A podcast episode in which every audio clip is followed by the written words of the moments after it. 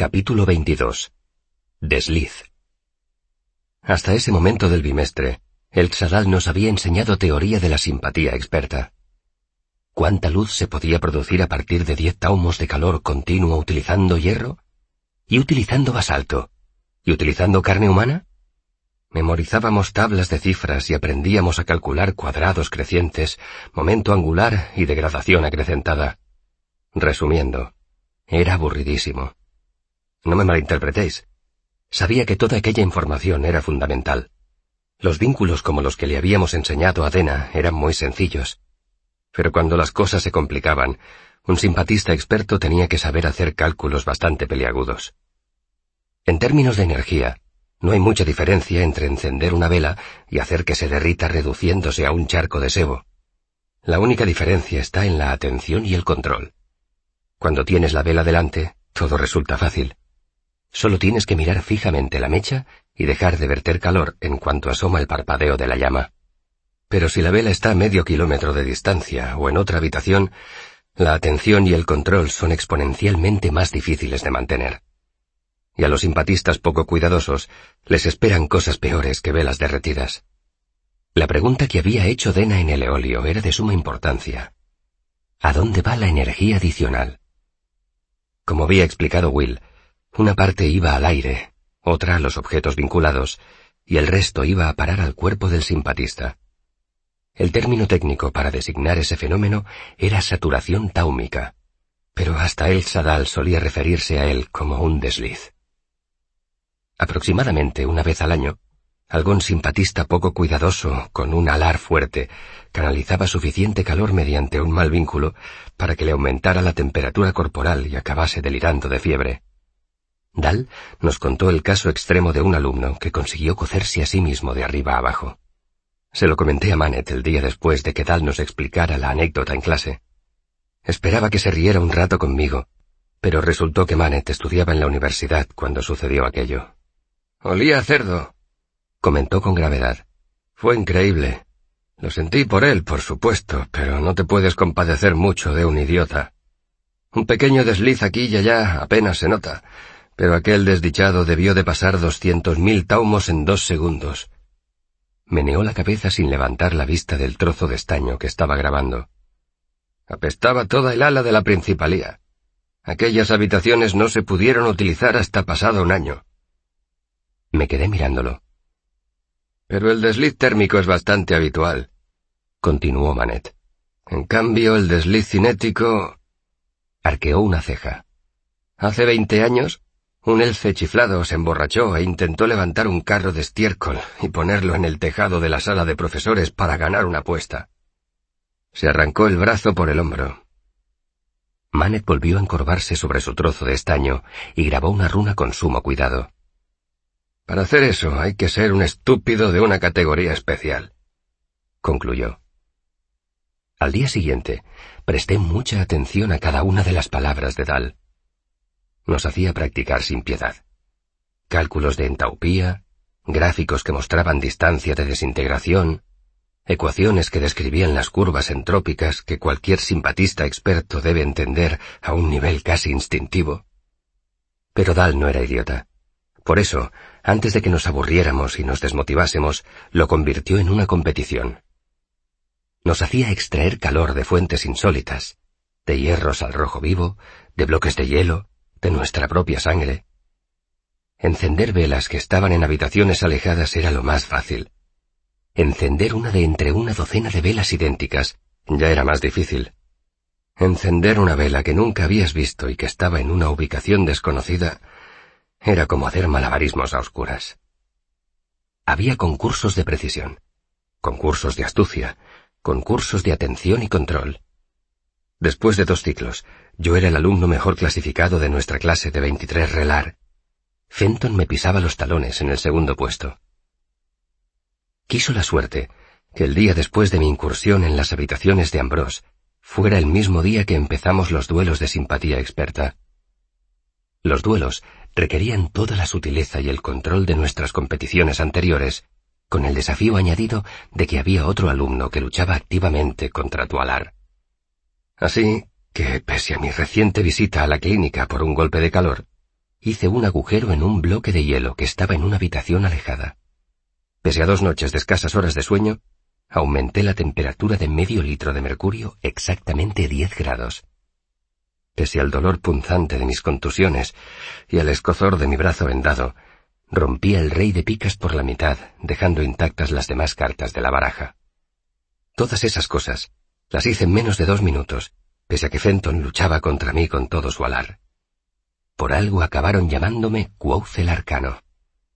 Mi alar era como una hoja de acero de Ramston. Estoy impresionado, me dijo Dal después de la clase. Hacía años que no tenía un alumno invicto durante tanto tiempo. ¿Volverá a apostar alguien contra ti? Eso fue hace mucho tiempo, dije sacudiendo la cabeza. El precio de la fama. Dal sonrió. Luego se puso un poco más serio. Quería avisarte antes de anunciárselo a la clase. Seguramente el ciclo que viene empezarás a enfrentarte a tus compañeros por parejas. ¿Tendré que competir contra Fenton y Bray al mismo tiempo? Pregunté. Dal negó con la cabeza. Empezaremos con los dos duelistas peor clasificados. Será una buena introducción a los ejercicios de trabajo de equipo que haremos más adelante. Sonrió. Y evitará que te duermas sobre los laureles. Dal me miró con fijeza y la sonrisa se borró de sus labios. ¿Te encuentras mal? Solo tengo un poco de frío. Dije de modo poco convincente. Estaba temblando. ¿Podemos acercarnos al brasero? Me acerqué todo lo que pude sin llegar a tocar el metal caliente, y extendí las manos sobre las brasas que resplandecían en la vasija. Al cabo de un momento, se me pasó el frío y vi que Dal me observaba con curiosidad. Esta mañana he tenido que ir a la clínica. He sufrido un pequeño golpe de calor admití. Mi cuerpo está un poco confundido, pero ya me encuentro mejor. Si no te encuentras bien, no deberías venir a clase, dijo el maestro frunciendo el entrecejo. Y mucho menos batirte en duelo. Esta clase de simpatía desgasta el cuerpo y la mente. No deberías correr el riesgo de combinarla con una enfermedad. Cuando he venido a clase me encontraba bien. Mentí. Lo que pasa es que mi cuerpo me está recordando que le debo una buena noche de sueño. Pues asegúrate de dársela, dijo con severidad, y extendió también las manos sobre las brasas. Si te exiges demasiado, después lo pagarás. Últimamente pareces un poco cansado. Bueno, cansado no es la palabra exacta. ¿Reventado? propuse. Sí, reventado. Escudriñaba mi rostro mientras se acariciaba la barba. Tienes un don para las palabras. Supongo que esa es una de las razones por las que acabaste con Elodin. No dije nada, y mi silencio debió de parecerle elocuente, porque me miró con curiosidad y, fingiendo indiferencia, me preguntó ¿Cómo van tus estudios con Elodin? Muy bien, dije eludiendo el tema. Se quedó mirándome. No tan bien como esperaba admití. Estudiar con el maestro Elodin no es lo que yo había imaginado. A veces es difícil, convino Dal. De pronto se me ocurrió preguntarle, ¿Usted sabe algún nombre, maestro Dal? Asintió con solemnidad. ¿Cuál es? Insistí. Se puso un poco tenso, y luego se relajó mientras giraba una y otra vez las manos sobre las brasas. Esa no es una pregunta muy educada, dijo sin enfado. Bueno, no es que sea grosera, pero es de esas preguntas que no deben hacerse. Es como preguntarle a un hombre con qué frecuencia hace el amor con su esposa. Lo siento. No, no te disculpes, dijo. No tienes por qué saberlo. Supongo que es un vestigio del pasado, de cuando teníamos más motivos para temer a nuestros colegas arcanistas. Si sabías qué nombres conocía tu enemigo, podías adivinar sus puntos fuertes y sus puntos débiles. Nos quedamos callados un momento, calentándonos con las brasas. Fuego, dijo Dal. Sé el nombre del fuego. Y otro. ¿Solo dos? Solté sin pensar. ¿Y cuántos sabes tú? replicó Dal con leve burla. Sí, solo dos Pero hoy en día saber dos nombres es mucho. Elodin dice que antes era diferente. ¿Cuánto sabe Elodin? Aunque lo supiera, estaría muy feo que te lo dijese, dijo con una nota de desaprobación. Pero supongo que puedo afirmar que sabe unos cuantos. ¿Podría enseñarme algo con el nombre del fuego? pregunté. Si no es inapropiado, claro. Dal vaciló un momento y luego sonrió. Miró fijamente el brasero que nos separaba cerró los ojos y señaló el brasero apagado que había en el otro extremo de la habitación. Fuego. Pronunció la palabra como si diera una orden, y en el otro brasero prendió una columna de llamas. ¿Fuego? dije perplejo. ¿Ya está? ¿El nombre del fuego es fuego? El Sadal sonrió y sacudió la cabeza. Eso no es lo que he dicho. Una parte de ti te ha hecho oír una palabra conocida. ¿Mi mente dormida lo ha traducido? ¿Tu mente dormida? Me miró sin comprender. Así es como llama Elodin a esa parte de nosotros que sabe nombres. Expliqué. Dal encogió los hombros y se pasó una mano por la barba, corta y negra. Llámalo como quieras. Seguramente el hecho de que me hayas oído decir algo es una buena señal. A veces no sé por qué me molesto en estudiar nominación. Refunfuñé. Habría podido encender ese brasero mediante simpatía. No sin una relación, objetó Dal, sin un vínculo, una fuente de energía. Aún así, no tiene mucho sentido, razoné. En su clase aprendo cosas todos los días, cosas útiles. En cambio, de todo el tiempo que llevo estudiando nominación, no he sacado nada. ¿Sabe de qué trataba la clase de ayer de Elodin? Dal negó con la cabeza de la diferencia entre estar desnudo y estar en cueros, dije cansinamente. Dal soltó una risotada. En serio, antes me habría peleado por ser admitido en su clase, pero ahora solo pienso en todo el tiempo que estoy perdiendo allí, un tiempo que podría dedicar a cosas más prácticas. Hay cosas más prácticas que los nombres, reconoció Dal. Pero observa, se concentró en el brasero que teníamos delante y se quedó como abstraído. Volvió a hablar, esa vez con un susurro, y poco a poco bajó una mano hasta colocarla a unos centímetros de las brasas. Entonces, con expresión concentrada, Dal hundió la mano en el corazón del fuego y extendió los dedos entre las brasas ardientes como si éstas solo fueran grava. Me di cuenta de que contenía la respiración y solté el aire despacio, pues no quería desconcentrarle. ¿Cómo? Nombres, dijo Dal con firmeza, y apartó la mano del brasero. La tenía manchada de ceniza, pero ilesa. Los nombres reflejan la verdadera comprensión de una cosa, y cuando comprendes de verdad una cosa, tienes poder sobre ella. Pero el fuego no es una cosa, objeté. Solo es una reacción química exotérmica. Es farfullé. Dal inspiró, y por un instante pensé que iba a darme una explicación.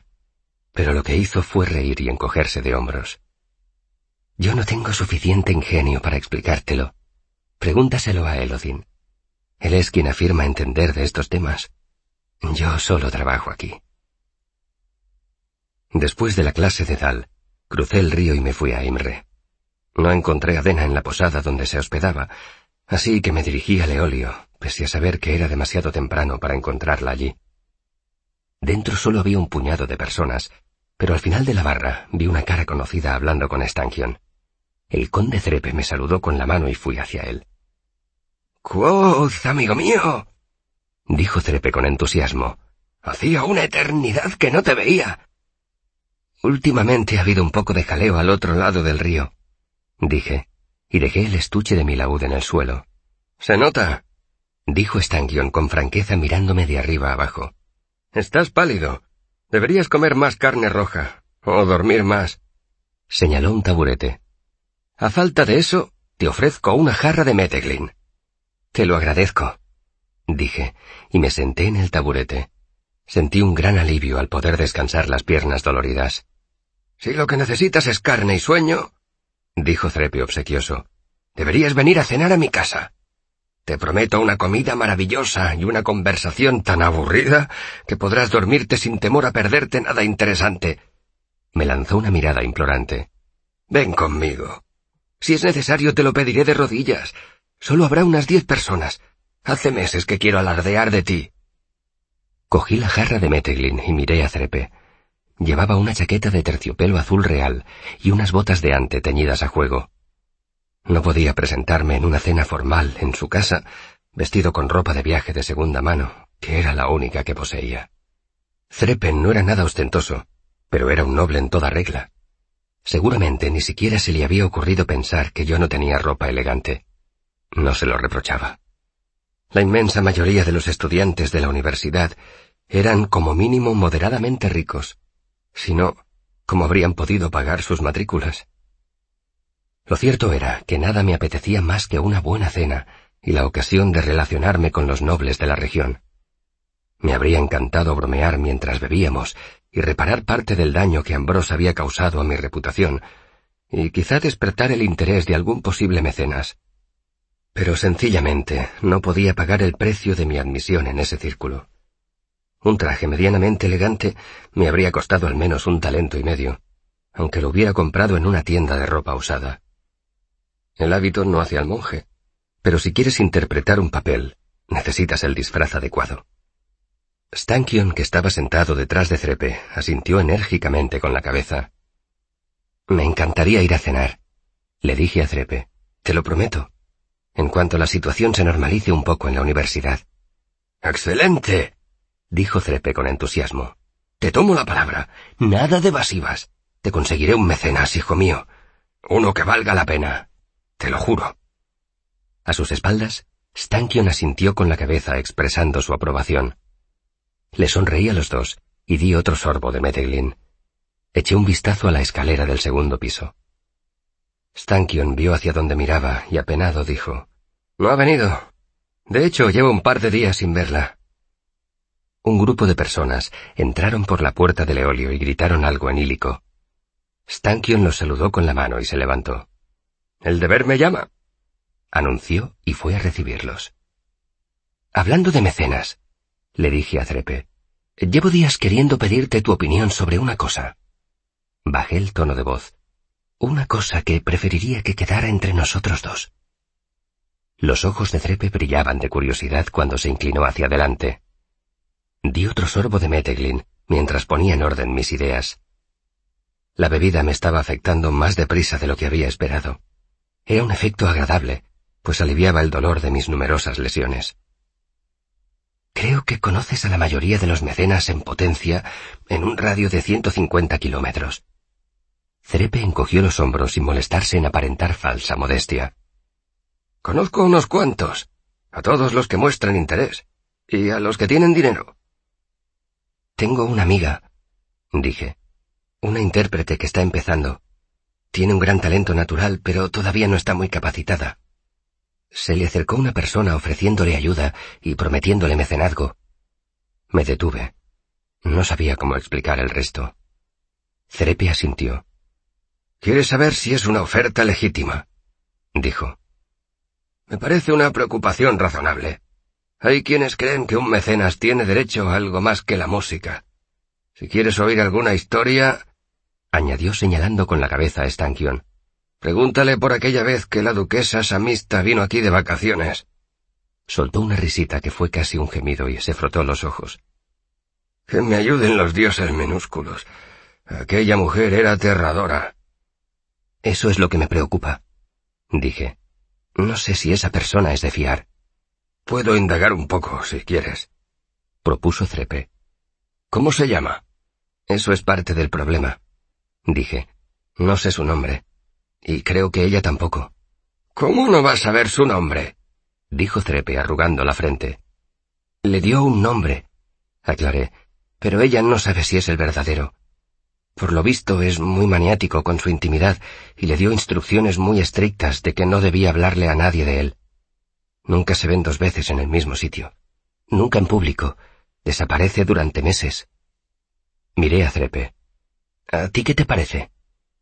Bueno, no suena muy bien, concedió Trepe con un tono cargado de desaprobación. Es muy probable que ese individuo no sea un mecenas como es debido.